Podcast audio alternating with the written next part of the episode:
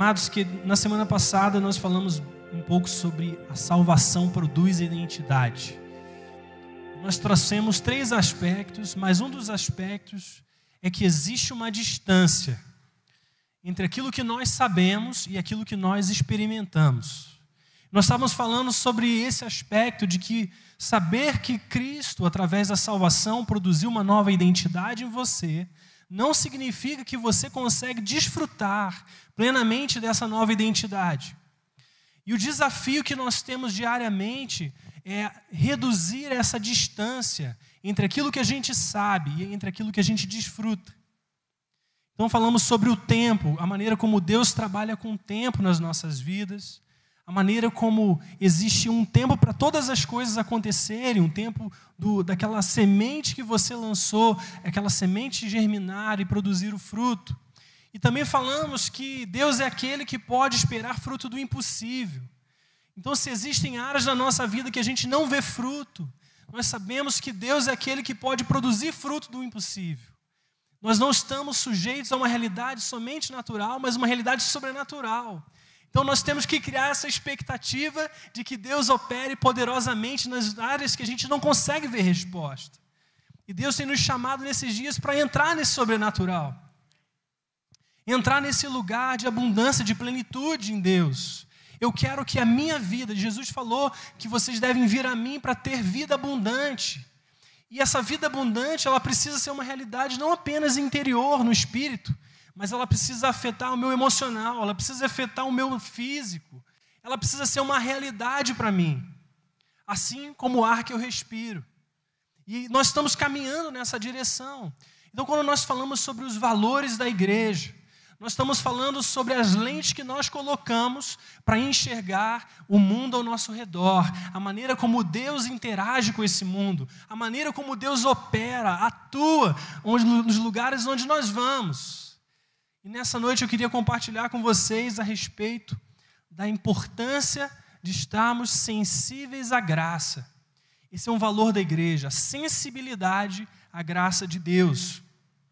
Eu quero que você abra comigo lá no livro de Atos, capítulo 10, do verso 34 ao 35.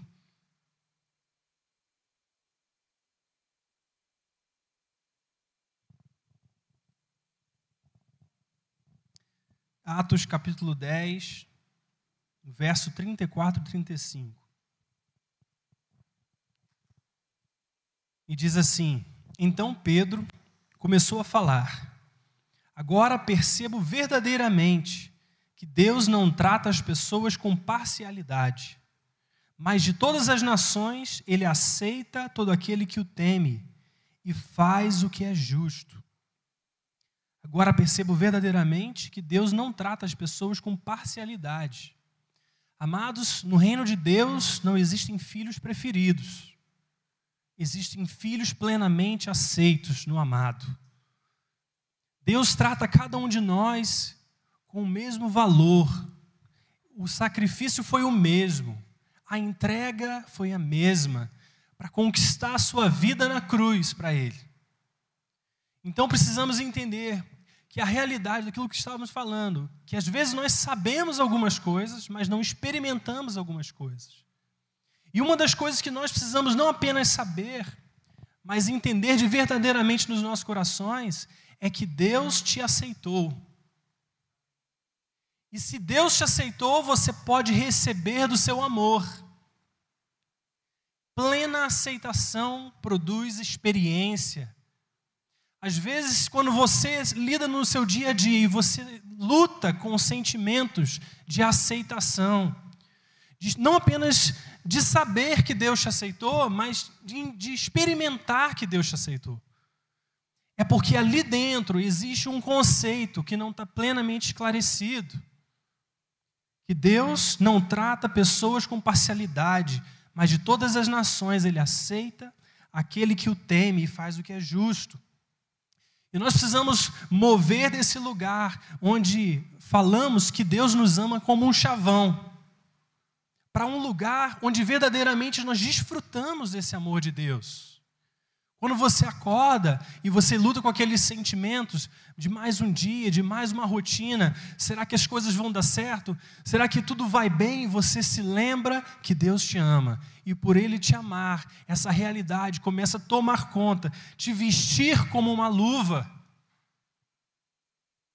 O Espírito Santo nesses dias ele quer colocar o seu manto sobre nós.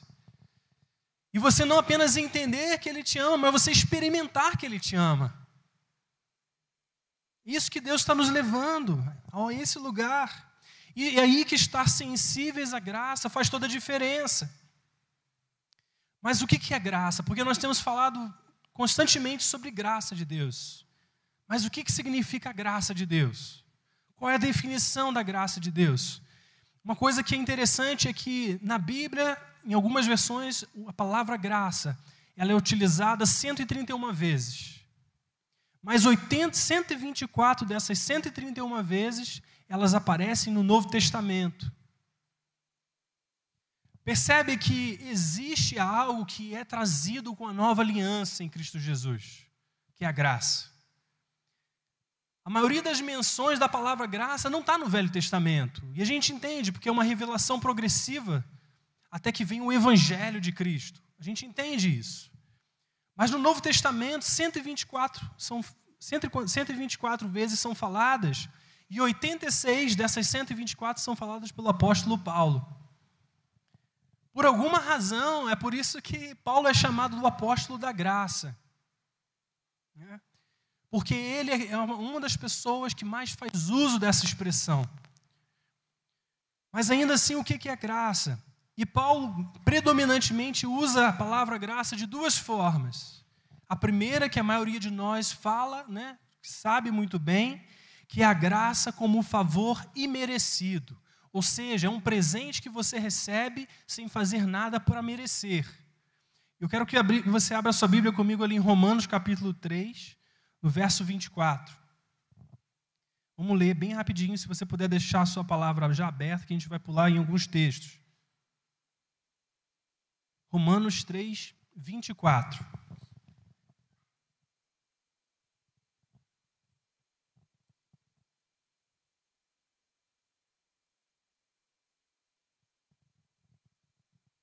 Diz assim: sendo justificados gratuitamente por Sua graça, por meio da redenção que há em Cristo Jesus.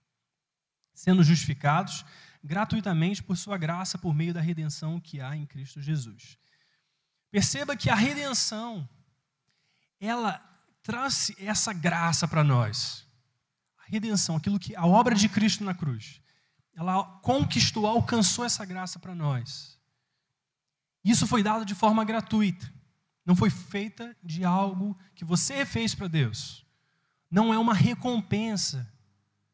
Não é um salário pelas suas obras, é um presente.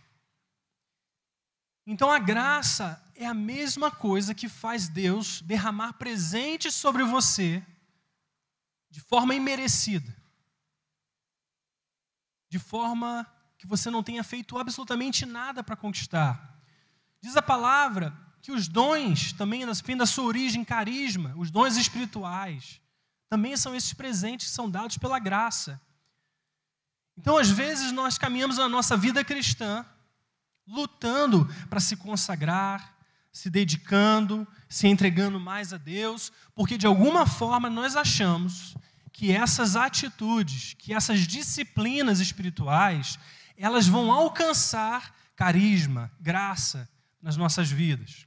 Então, se eu orar tantas horas por dia, se eu fizer tantas coisas, então, de repente, aquele dom espiritual que eu estou buscando, aquilo ali vai vir sobre a minha vida.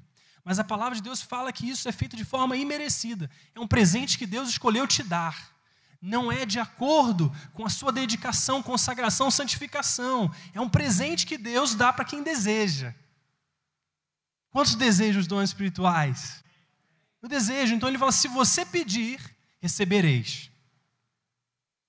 Existe um lado, um espaço para consagração, é óbvio que existe. Porque você quer conhecer mais de Deus, você quer se apresentar a Deus como um sacrifício vivo. Então aí entra a santificação, aí entra esse desejo de se parecer mais com Jesus. E a graça opera nesse lado também. Mas o que eu quero te dizer é que existem coisas que foram dadas, concedidas a você, que você não fez nada para merecer.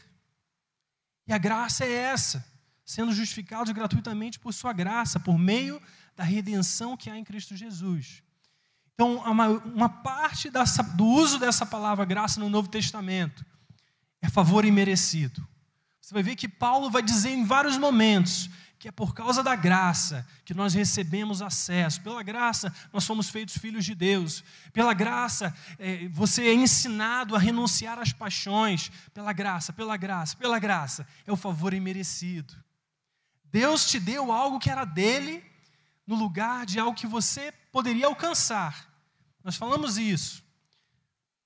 Que nós, na cruz, Deus fez algo por nós, que deu algo para nós, uma herança com Cristo, uma posição de filhos diante de Deus. Isso é pela graça.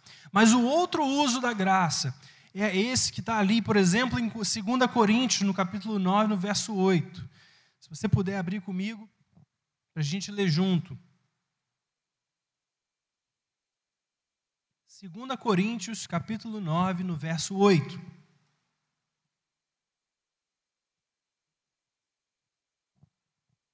E diz assim: E Deus é poderoso para fazer que lhe seja acrescentada toda a graça, para que em todas as coisas, em todo o tempo, tendo tudo o que é necessário, vocês transbordem boas obras, em todas as boas obras. Então ele está dizendo que Deus é poderoso para fazer que seja acrescentada na sua vida toda a graça, para que em todas as coisas, em todo o tempo, tendo tudo o que é necessário, vocês transbordem em toda boa obra. E esse é o outro aspecto da graça. A graça não é apenas receber o presente imerecido, um favor imerecido, ser colocado numa posição de favor imerecido, mas a graça também é o poder de Deus que te capacita a viver como filho, viver nessa identidade, que te capacita a negar o pecado, que te capacita a se separar para Deus. Essa mesma graça que te coloca na posição é a graça que te sustenta na posição. Então, amados, o que acontece é que às vezes nós nos vemos em situações que não vemos saída, que não vemos condição de vencer pela nossa própria força. Mas Deus não apenas diz que você não é o seu pecado, a sua identidade não é o seu pecado, mas ele te diz que, além de não ter essa identidade de pecado, ele te dá o poder para você vencer o pecado. E essa é a diferença da lei e da graça, como nós já temos falado. A lei, ela declara aquilo que é certo e que é errado. Mas a graça, ela revela que Deus está contigo em meio ao certo e ao errado, para te sustentar no meio da luta, para te dar vitória, para te fazer verdadeiramente santo diante dele. É essa graça que te capacita. Então você vê essa influência de Deus para te levar à obediência a Cristo. Amados, eu já falei isso, mas quantas vezes, na minha caminhada pessoal com Deus, de tentar me consagrar a Deus, de me tentar fazer o melhor, ser o melhor cristão possível, eu me vi desqualificado, vez após vez, porque isso não basta. Sabe, tentar ser um bom cristão não basta. É por isso que nós nascemos de novo. Porque simplesmente mudar um comportamento não muda nada. Mas você precisava nascer de novo, você precisava ser uma nova criação, segundo Cristo Jesus. Sabe, algo completamente novo, que agrada a Deus. E agora essa graça está nos capacitando a ser parecidos com Jesus. Um dos textos que eu gosto muito está ali, em Lucas, capítulo 7, verso 36 em diante. Vamos ler. Esse texto é muito precioso. Evangelho de Lucas, capítulo 7, do 36 ao 47. Quando os acharam, diga amém. Convidado por um dos fariseus para jantar, Jesus foi à casa dele e reclinou-se à mesa. Ao saber que Jesus estava comendo na casa do fariseu, certa mulher daquela cidade, uma pecadora, ela trouxe um frasco de alabastro com perfume e se colocou atrás de Jesus, aos seus pés. Chorando, começou a molhar-lhe os pés com as suas lágrimas. Depois os enxugou com seus cabelos, beijou-os e os ungiu com perfume. E ao ver isso, o fariseu que o havia convidado disse a si mesmo: Se esse homem fosse profeta, saberia quem nele está tocando e que tipo de mulher ela é. Uma pecadora. Mas respondeu-lhe Jesus: Simão, eu tenho algo a lhe dizer. Dize, mestre, disse ele. Dois homens deviam a um certo credor. Um lhe devia quinhentos denários e o outro cinquenta. Nenhum dos dois tinha com que lhe pagar, por isso perdoou a dívida a ambos. Qual deles o amará mais? Simão respondeu: Suponho que aquele a quem foi perdoada a dívida maior. Disse Jesus: Você julgou bem. Em seguida virou-se para a mulher e disse a Simão: Vê essa mulher? Entrei na sua casa mas você não me deu água para lavar os pés. Ela, porém, molhou os meus pés com as suas lágrimas e os enxugou com seus cabelos. Você não me saudou com um beijo, mas essa mulher, desde o momento que entrei aqui, não parou de beijar os meus pés. Você não ungiu a minha cabeça com óleo, mas ela derramou perfume nos meus pés. Portanto, eu lhe digo: os muitos pecados dela lhe foram perdoados, porque ela amou muito. Mas aquele a quem pouco foi perdoado, pouco ama. Para mim, esses são os textos mais preciosos do Evangelho, porque ele faz um contraste entre duas pessoas. Mas sabe o que é interessante? que, na verdade, todos nós estamos completamente destituídos da glória de Deus. Nós estamos separados de Deus, estávamos separados de Deus por causa dos pecados. E a palavra nos diz que se alguém errasse apenas uma vírgula da lei, ele era condenado de quebrar a lei inteira.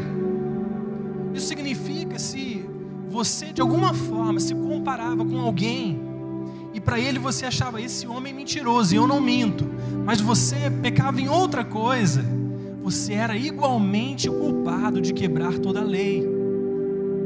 Então, por que, que Deus faz isso?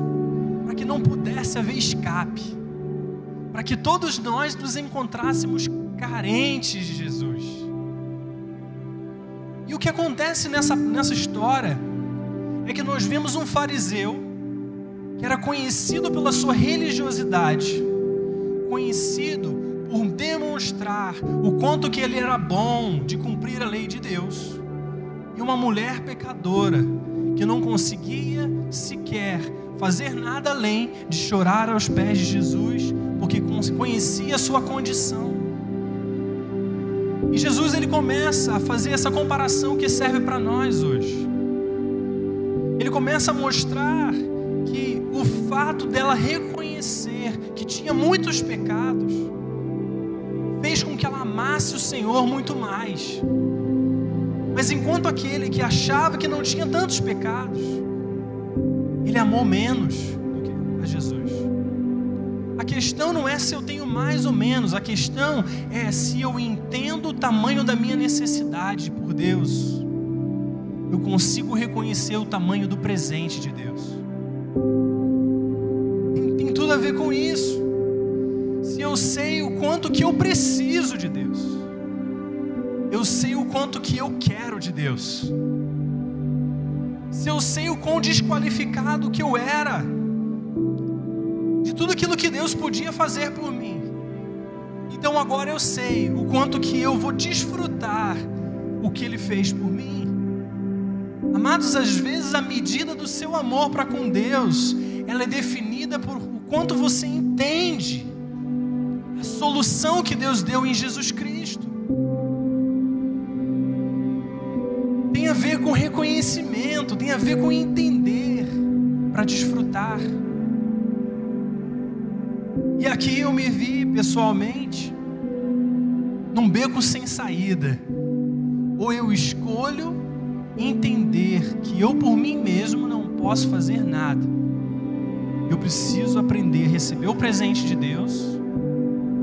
Ou eu vou continuar vivendo como um religioso que acha que alcançou o patamar em Deus, mas o primeiro erro coloca você no chão. Deus nos tem chamado para entrar naquilo que a palavra diz Deus que o reino de Deus consiste de justiça, de paz e de alegria. Mas o pior problema que um crente pode ter, primeiro, é não saber que foi justificado por Deus. Que Deus disse para você que você é inocente perante Ele. A segunda coisa é que se você sabe que você foi justificado, agora eu entro na paz.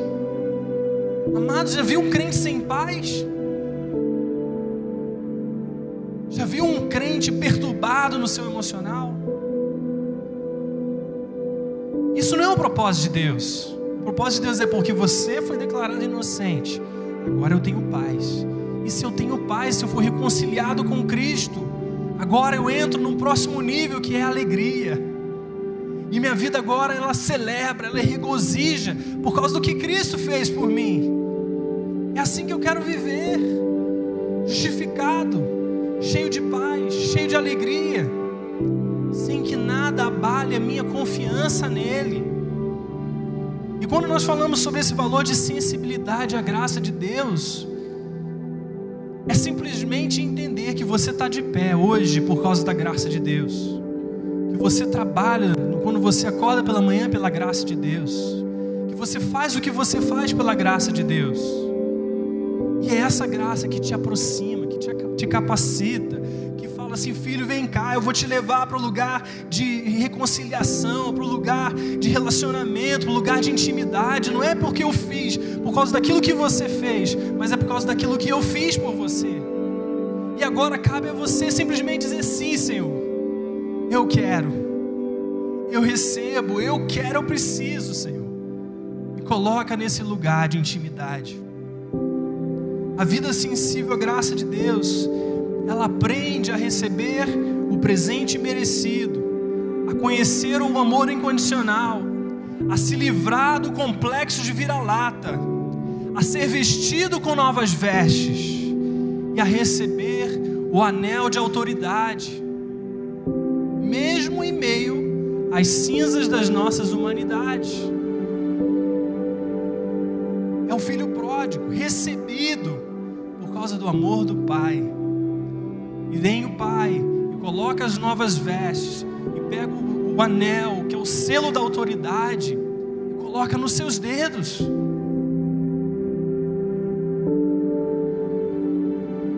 Deus nos amou enquanto éramos pecadores. Hebreus capítulo 10, 35 diz assim: Por isso, não abram mão da confiança que vocês têm porque ela será ricamente recompensada. Não abram mão da sua confiança. Amados, nós estamos vivendo pela fé em Cristo Jesus. E a palavra de Deus está dizendo assim: olha, você permanece crendo. Permanece crendo naquilo que Jesus fez por você. Sabe, luta para permanecer crendo. A sua luta não é para você ser um melhor cristão, mas é para permanecer crendo em meio às dificuldades. Porque a fé é que te leva, que conecta, que manifesta aquilo que o invisível já mostra a realidade dos céus. Eu me lembro que alguns anos atrás nós tínhamos um sonho de, de realizar algo muito específico em Deus nós estávamos orando, eu pelo menos orava por anos, desde a minha adolescência por aquilo. E eu estava orando, buscando, Senhor, me permita viver isso, me dá a oportunidade de viver isso, porque eu, por minha força, nunca vou conseguir chegar nisso. Eu me lembro que chegou o um momento que Deus abriu uma porta e nós entramos nessa porta. Nós começamos a realizar aquele sonho de muitos anos antes. Só que no meio do cumprimento desses sonhos, eu comecei a observar dentro do meu coração uma certa, um certo comportamento, que era simplesmente de olhar para aquela realização e não me sentir digno de, de estar vivendo aquilo. Eu me sentia indigno. Eu, eu sabia que eu não, eu não merecia estar ali, fazendo aquilo ali. O problema é que, se você se sente dessa forma, se você se sente indigno de algo que Deus te dá, você nunca vai desfrutar o que Deus te dá. Você sempre vai arrumar desculpa para você não se entregar e desfrutar o melhor 100% daquilo que Deus está fazendo. E eu percebi que eu comecei a dar desculpas atrás de desculpas para Deus, do porquê que eu não ia fazer certas coisas, ou porquê que eu não ia, não estava conseguindo aproveitar aquilo que Deus tinha provido. A realidade, amados, é que as coisas que nós conquistamos pela nossa força, essas coisas são fáceis de nós desfrutarmos. Você sai com a sua família, você decide comprar um novo carro, você vai na concessionária, você juntou um dinheiro e você vai e compra o carro. Quando você sai dali, você desfruta o carro. Você desfruta aquilo ali. Por quê? Porque foi você que conquistou. Você mereceu ganhar aquele carro. Você juntou dinheiro, você trabalhou. Às vezes é assim com a casa, às vezes assim são com diversas coisas. As coisas que nós fazemos pelo nosso esforço, é muito fácil a gente desfrutar você mereceu. Agora, como é desfrutar algo que você não mereceu? Se alguém chegasse para você hoje e falasse assim: Olha, Bernardo, eu vou te dar uma casa nova. Você pensa assim: Como? Primeiro que não acreditar, não é verdade? Quem, quem me daria uma casa nova? Né? O desafio depois é, é mudar o coração para a pessoa ficar simplesmente aceitar né, o tamanho do presente. E nessas coisas que a gente tem dificuldade. Eu me lembro que um dos pastores que nós conhecemos, ele tinha uma casa, uma hipoteca da casa, como era chamada. E alguém na igreja chegou um dia para ele e falou assim: Pastor Fulano, eu quero pagar a sua hipoteca 100%. E era uma hipoteca cara, uma casa cara. E ele lutou por muito tempo com o simples fato de alguém querer pagar a casa dele. Ele falou: não, não, você vai orar, você conversa lá com fulano, vê se é, o que, que fulano acha, depois você vem para mim. E ele começou a se esquivar. Ele, o, o homem chegava no banheiro, ele estava lá, ele dava um jeito de sair do banheiro. Para não ter que se deparar com aquilo de alguém querendo pagar a hipoteca dele. Depois ele começou a perceber que na verdade aquilo ali era um coração de um coração órfão de Deus. Porque amado, uma da natureza, a natureza de Deus por si só é ser extremamente poderosa, muito maior do que nós. Ele criou o universo, as nossas vidas estão na palma das mãos dele. Nosso relacionamento com Deus não é simplesmente um relacionamento com o Pai natural. É com Deus que é todo poderoso, que pode fazer infinitamente mais do que tudo que você pensa ou imagina. Nossa vida não está limitada nessas coisas. Então, quando nós falamos sobre Deus, como é? Será que é confortável para nós lidarmos com um pai extravagante? Será que é confortável para nós lidar com um pai que é bom demais, que dá bons presentes aos seus filhos? confortável para nós alguém vir aqui e te e ser tão extravagante com você que você não sabe nem onde coloca a cara. E tão bom que é Deus. É, então o desafio é esse. E a salvação é essa, a justificação é essa, a redenção é essa. Tem tudo a ver com sermos capazes de aceitar, sabe, de permitir Deus dar-nos algo que nós não merecemos. E Deus começou a tratar o meu coração nisso, mostrando que na verdade eu estava insensível à graça dele. Eu não conseguia me conectar com o fato dele querer me dar algo tão bom. De alguma forma eu olhava para mim e não achava que, que eu merecia aquilo. Mas ainda assim, ele escolheu me dar. Ele escolheu cumprir aquilo. por que, que eu não posso desfrutar o presente? Então Deus começou a, a lidar, sabe, dentro do meu coração nessas coisas. E a palavra de Deus também fala no livro de Gálatas, no capítulo 1, que muitas vezes é o que aconteceu com aquela igreja. Nós iniciamos a nossa caminhada com Deus na graça, debaixo da graça.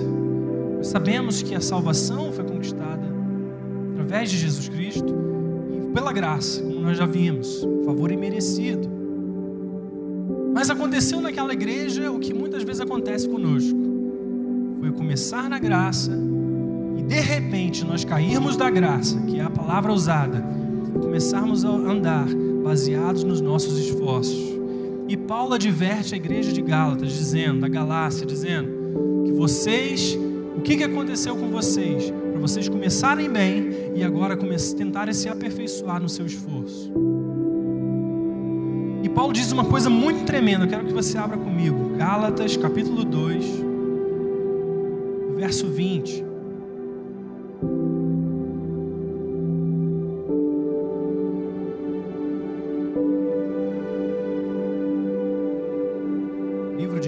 Gálatas, capítulo 2, verso 20.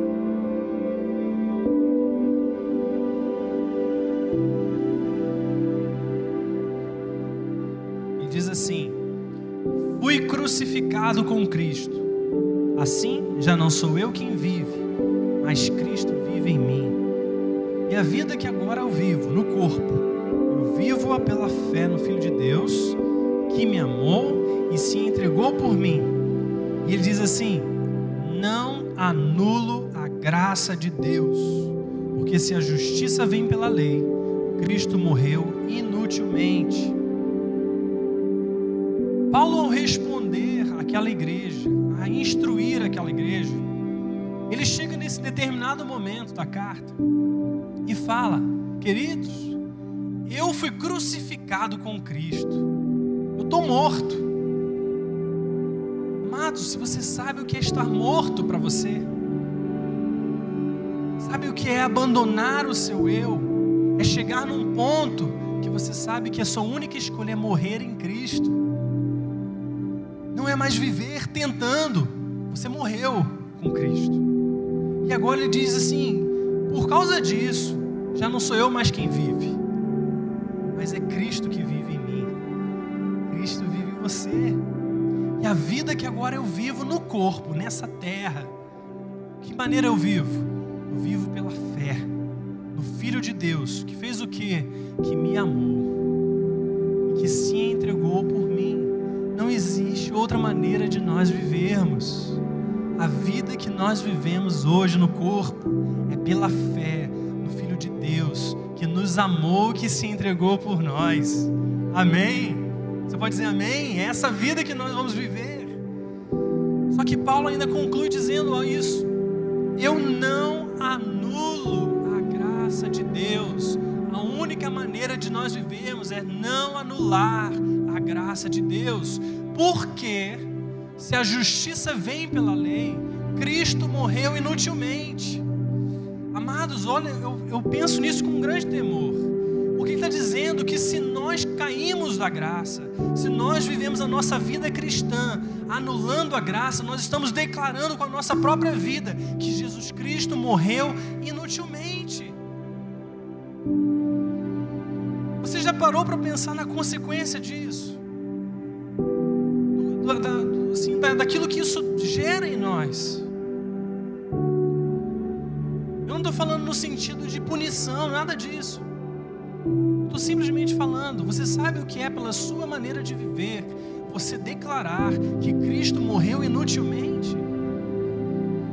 Porque Paulo está dizendo que quando você anula a graça de Deus e você passa a viver pelo seu esforço, tentando se justificar diante de Deus pelas suas obras, está dizendo que nós declaramos, anunciamos que Jesus morreu inutilmente.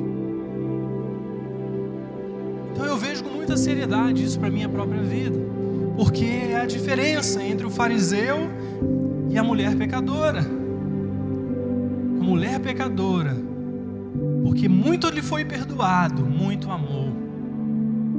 Amados, eu prefiro estar na posição de receber muito perdão, mas por causa disso o fruto ser muito amor a Deus, do que estar no lugar onde foi pouco perdoado e por causa disso eu pouco amei a Deus.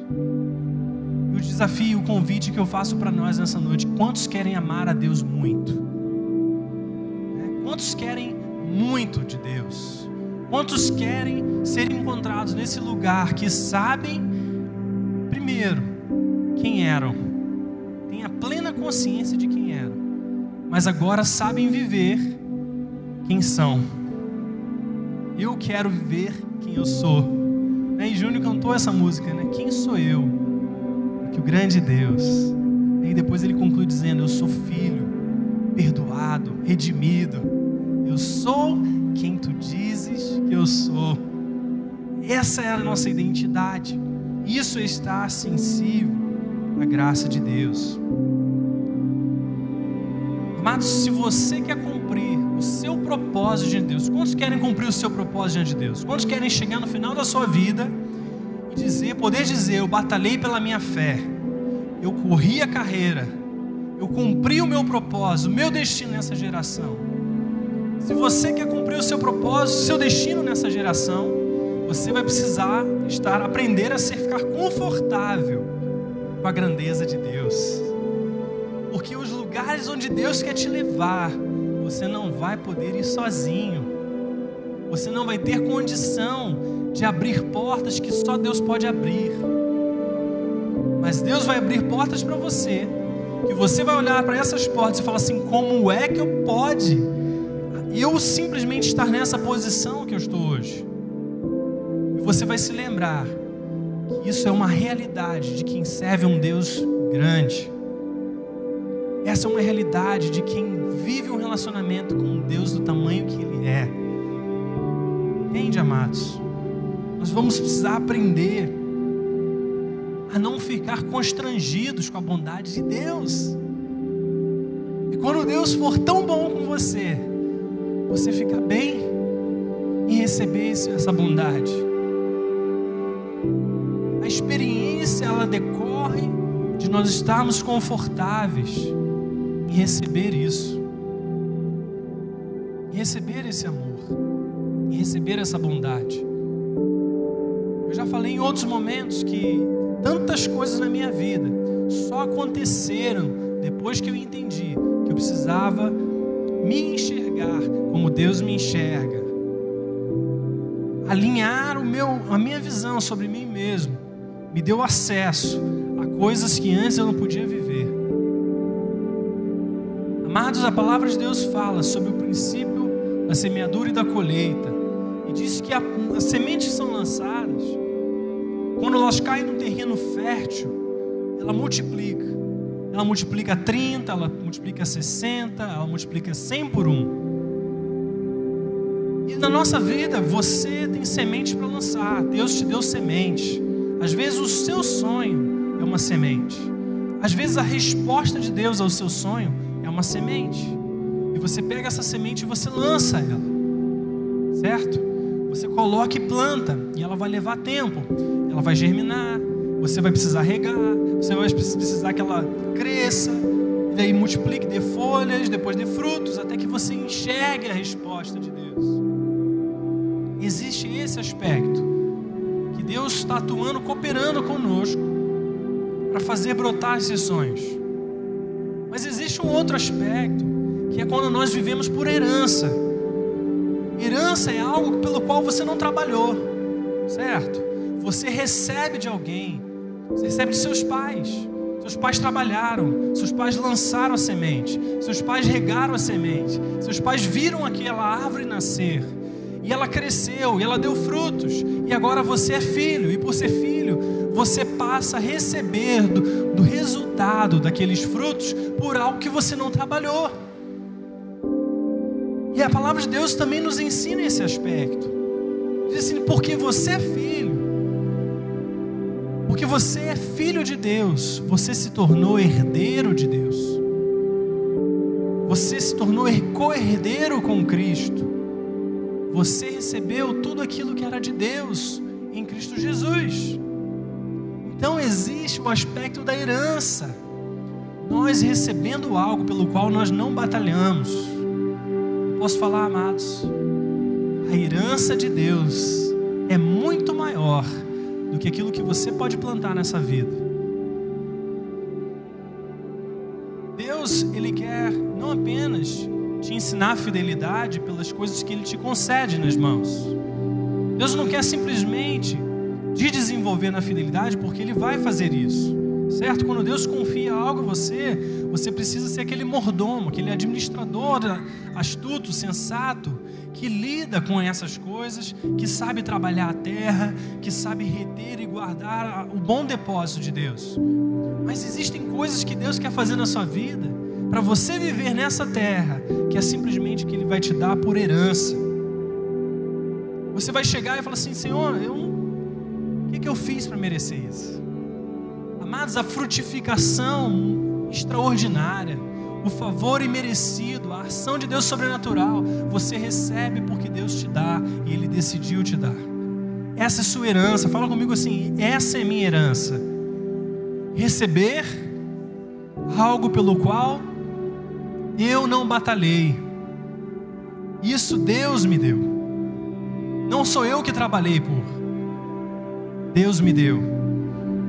Mas eu creio que nessa noite Deus está te chamando para quebrar a mentalidade que diz que eu sou uma fraca vítima das minhas circunstâncias e entrar num lugar em que você declara que em Cristo você é mais do que vencedor.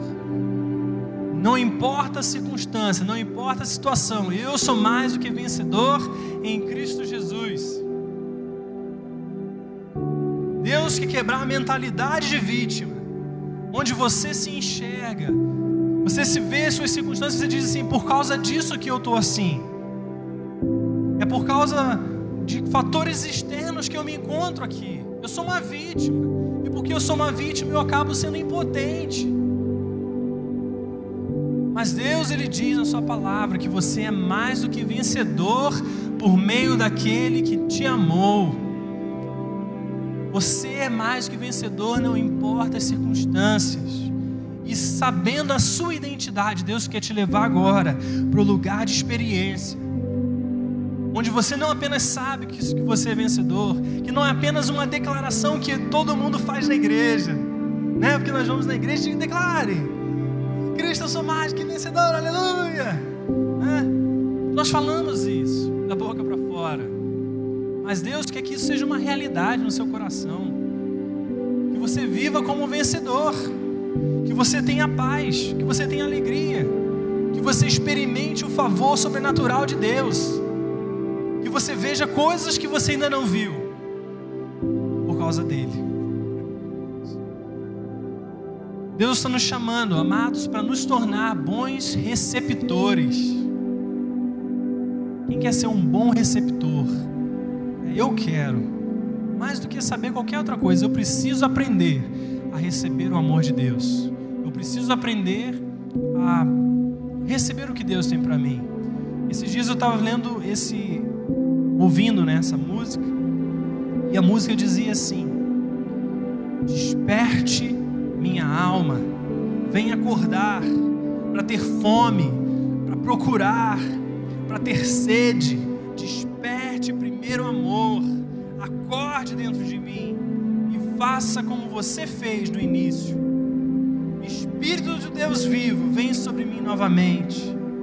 Vem me acordar do meu sono soprar nas cavernas da minha alma e derrame em mim até transbordar e transbordar. Venha e preencha esse lugar. Deixe a sua glória invadir agora. Espírito, venha lugar. Amém. E eu, naquele momento, eu, me virei para Deus, né? Falei, Senhor, sopra sobre as cavernas da minha alma derrama do teu espírito dentro de mim, me faz sair das cavernas que eu mesmo me fio e me faz desfrutar desse Espírito que te unge com alegria, desse Espírito maravilhoso que quebra o jugo, que quebra a restrição, que quebra a limitação e me faz experimentar, Senhor, tudo aquilo que o Senhor tem para mim. Eu quero essa paz sobrenatural, amados. Eu compartilhei esses dias, a gente estava com o e Thalita num certo momento. Eu compartilhei com eles que Deus me levou a começar a escrever aquilo que Ele estava dizendo e falando naquele dia para mim. Então eu acordava de manhã e estava tentando desenvolver essa consciência, essa ciência da presença do Espírito Santo atuante. E aí eu comecei todos os dias a escrever algo que Deus estava falando no meu coração, algo que Deus estava chamando a minha atenção. Mas chegou num determinado momento da minha semana que, por causa de coisas, circunstâncias, coisas externas, comecei a me sentir mal comigo mesmo, por não estar conseguindo fazer aquilo que eu gostaria de fazer. E a partir daquele momento, eu imediatamente não consegui mais escrever nada. Os dias que se seguiram aquele momento começaram a ser páginas em branco. Amados, nós temos uma capacidade de ser governados pelas nossas emoções,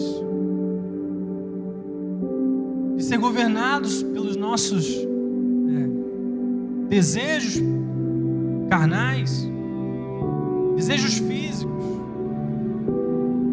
Mas Deus está nos chamando para ser governados pelo Seu Espírito, onde nós saímos do lugar, onde as nossas emoções nos governam, onde nosso desejo carnal nos, nos governa, para entrar nesse lugar onde o Espírito Santo nos governa. Porque quando você está numa caverna, só a voz do Espírito Santo pode te tirar de lá. E eu percebi que os dias que se seguiram eu não conseguia escrever aquilo. Não conseguia escrever mais nada. Eu não conseguia me conectar com aquilo que o Espírito Santo estava dizendo, com aquilo que ele estava fazendo, até que eu entendi. Tiago, você saiu do lugar de sensibilidade à graça. E você entrou no lugar onde você está deixando que a sua circunstância dite a sua realidade. E eu falei, Senhor, a tua graça. O Espírito Santo me levou para aquele lugar onde eu podia enxergar que a graça dele é o que me basta. Aquele lugar onde eu consigo ser quem eu sou, sem precisar me provar para Deus, precisar dizer para Deus: não, eu estou bem, eu estou ótimo, olha só como é que eu estou bem, né? E simplesmente reconhecer que eu não estou bem, reconhecer que eu estou necessitado dele, eu preciso dele. Nós falamos aqui recentemente, amados, nós não graduamos de carinho. Você pode graduar na faculdade, você pode graduar no seu conhecimento, você pode graduar fazendo o seu trabalho, você pode ser o, seu, o melhor do seu trabalho, mas você não vai graduar da sua necessidade de Deus. Você não vai graduar de receber atenção, você não vai graduar de receber carinho, de ser amado, de ser acolhido. E ali eu pude entender que eu não precisava ser forte, mas eu podia ser fraco diante do Pai. E sendo fraco diante do Pai, Ele pôde ser forte onde eu sou fraco. E Deus me tira da caverna. E Deus me coloca para fora da caverna. E Ele me reafirma quem eu sou diante dele. Ele me lembra que a vida que eu vivo nesse, nessa, nesse mundo, nessa fé, é pela fé no Filho de Deus que me amou e que se entregou por mim. Se eu pudesse fazer alguma coisa, Deus não precisava se entregar por mim. Se houvesse um outro caminho que não fosse Jesus Cristo se entregando por mim, Deus teria sido cruel com o filho dele. Por que sacrificar o seu filho se você tem uma outra maneira de chegar a Deus? E Deus nos lembra que é por causa dele, não por causa de nós. Eu creio, amados, nessa noite quero te pedir que você se levante. Vou pedir para o Júnior, o pessoal da música, que pudesse chegar aqui.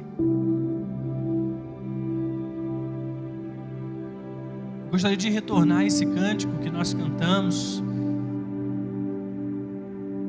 ao vivo pelos momentos.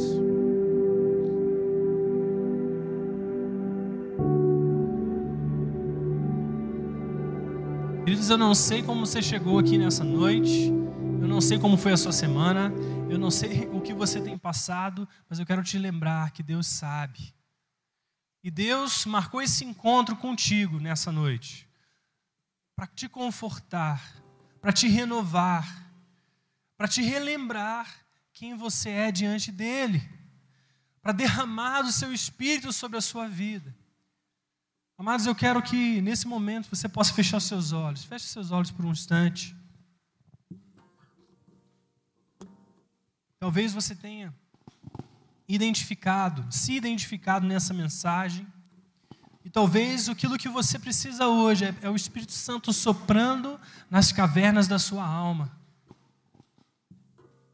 E trazendo renovo, e trazendo você para o lado de fora eu quero te dizer que Deus está te chamando a essa sensibilidade, à sua graça. Levanta suas mãos, ou melhor, abre as suas mãos, com seus olhos fechados.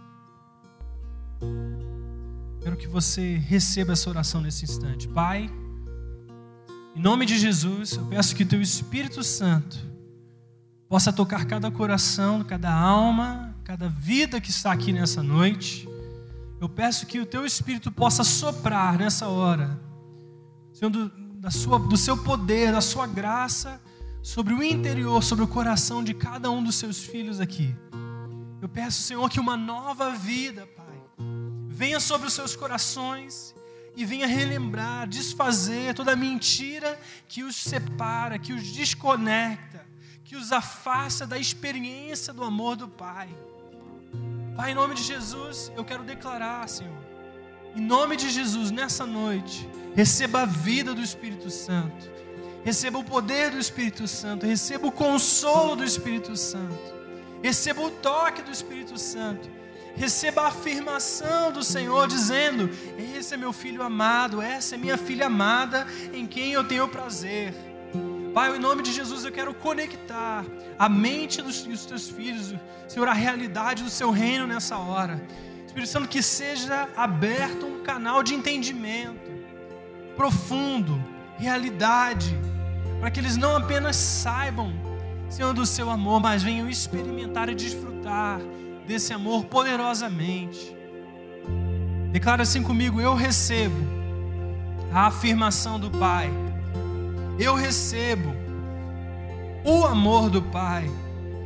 Eu permito que o Senhor me vista como uma luva e do meu interior comecem a fluir rios de água viva, rios abundantes de água viva. Que do meu interior venha romper uma fonte que não cessa, águas do Espírito Santo águas refrigeradoras, águas renovadoras, águas de alegria, águas de celebração, águas de paz, águas de consolo, águas que me levam a desfrutar do colo do Pai. Pai, em nome de Jesus, nós queremos quebrar pelo poder do nome de Jesus toda mentira que foi falada, construída, Senhor, toda fortaleza na mente e coração dos teus filhos nessa noite, daqueles que nos ouvem em casa. Pai, eu quero declarar pelo poder do nome de Jesus que essas fortalezas sejam quebradas e destruídas agora, no poder do nome de Jesus, e venha liberdade do teu espírito, rompendo essas mentiras rompendo o esconderijo de onde o nosso inimigo lança ataques, dados inflamados sobre a nossa mente e o seu coração. Eu quero declarar que venha a luz do Senhor nesse momento, que seja declarado e quebrado essas fortalezas. Espírito Santo, vem com o teu sangue, cobre essas, essas coisas nesse momento. Sabe, Pai, palavras que seus filhos ouviram enquanto cresciam, palavras mentirosas que distorceram a identidade deles, que os fizeram se enxergar, Senhor, como pessoas à parte da graça de Deus. Senhor, eu quero declarar, Senhor, sobre corações que passaram por experiências dolorosas e que por causa disso assumiram a identidade da dor. Senhor, o Senhor diz a você nessa noite que a dor não é a sua identidade. O Senhor declara sobre o seu coração que essa não é a sua identidade, mas o Senhor coloca sobre você o seu manto e ele te restaura e ele te redime. E diz: Não há situação maior do que o meu poder de te redimir. Não há situação complicada ou bastante para impedir aquilo que a minha vida fez na cruz em seu favor, de chegar até você e de transformar essa realidade.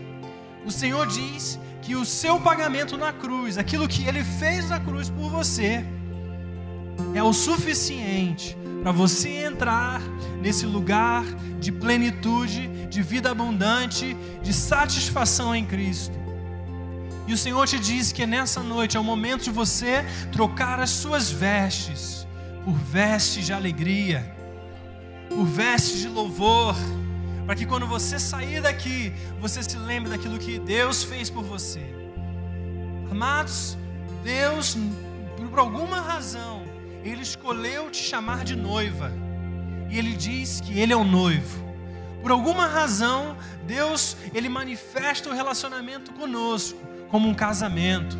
E Ele diz que não importa a sua história, não importa a sua situação, Ele quer casar contigo. Deus te escolheu como noiva dele. E você não vai ficar sozinho nessa vida. Você tem a presença do Pai junto contigo. Você tem o Senhor, o Filho, a sua, sua dianteira. E você vai aprender a pisar nas suas pegadas. Onde o Senhor pisar, você vai pisar atrás. E a palavra de Deus nos diz que quem pega no arado não pode olhar para trás. Amados, alguém que está arando o campo, ele precisa olhar para frente. Caso contrário, o seu caminho será tortuoso. O Senhor está te chamando nessa noite para olhar para frente, sabe, a deixar o passado, a deixar as coisas que passaram.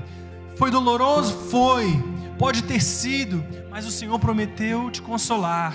Ele é o consolador, diz a palavra. É aquele que garante que estará contigo todos os dias da sua vida. Mas agora o Senhor também está à sua dianteira e dizendo: Filho, vem comigo.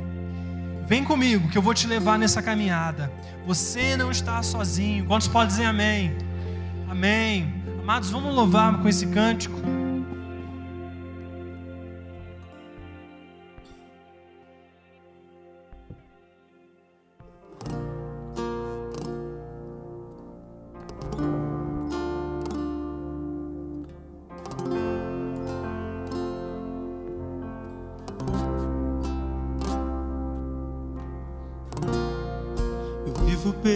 Momentos quando estou em tua presença. Os ruídos se vão, Senhor, venha falar. Tens todo o meu olhar e a minha atenção. Preciso te ouvir, Senhor, meu coração quer mais de ti mais do teu amor, então me rendo, Deus, vou viver em teu perfeito amor, ser desfeito em quem tu és. Meu desejo é conhecer-te mais, Senhor. Abrirei meus medos deixarei, desesperado por um toque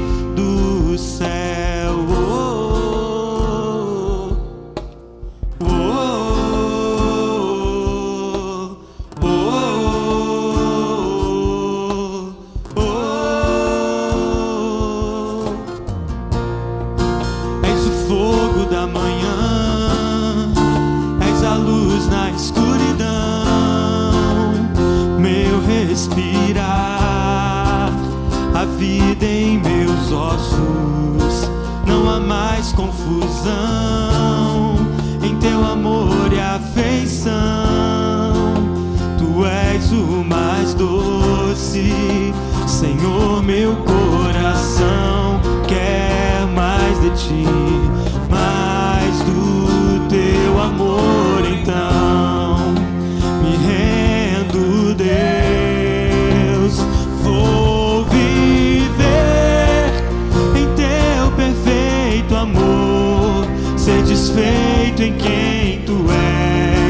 Meu desejo é conhecer-te mais, Senhor. Abrirei meu coração, os meus medos deixarei, desesperado por um toque do céu.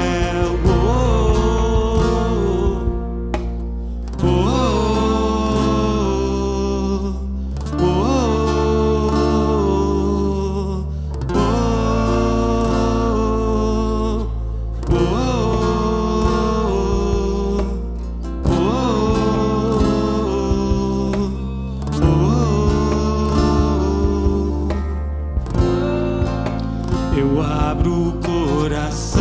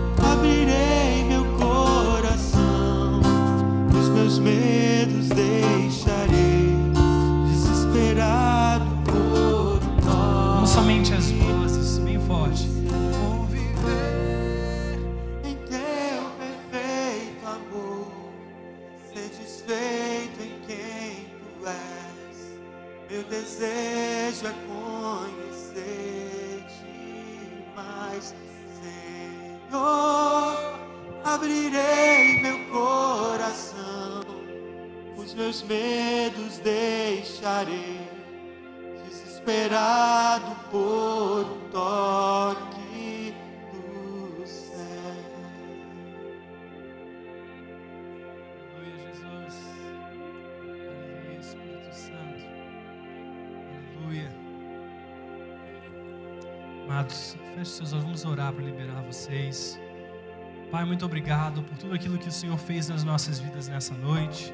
Obrigado pela marca, pela presença, pelo selo, pelo derramado do Teu Espírito dentro de nós. Pai, te pedimos que o Senhor nos leve em paz, nos leve em segurança, leve-nos até nas nossas casas, debaixo da Sua proteção, do Seu cuidado, e que possamos nessa semana estar desenvolvendo, Senhor, essa mudança de interior, essa renovação de mente para nos alinharmos àquilo que o Senhor diz a nosso respeito. Pai, em nome de Jesus, nos ensina a ser bom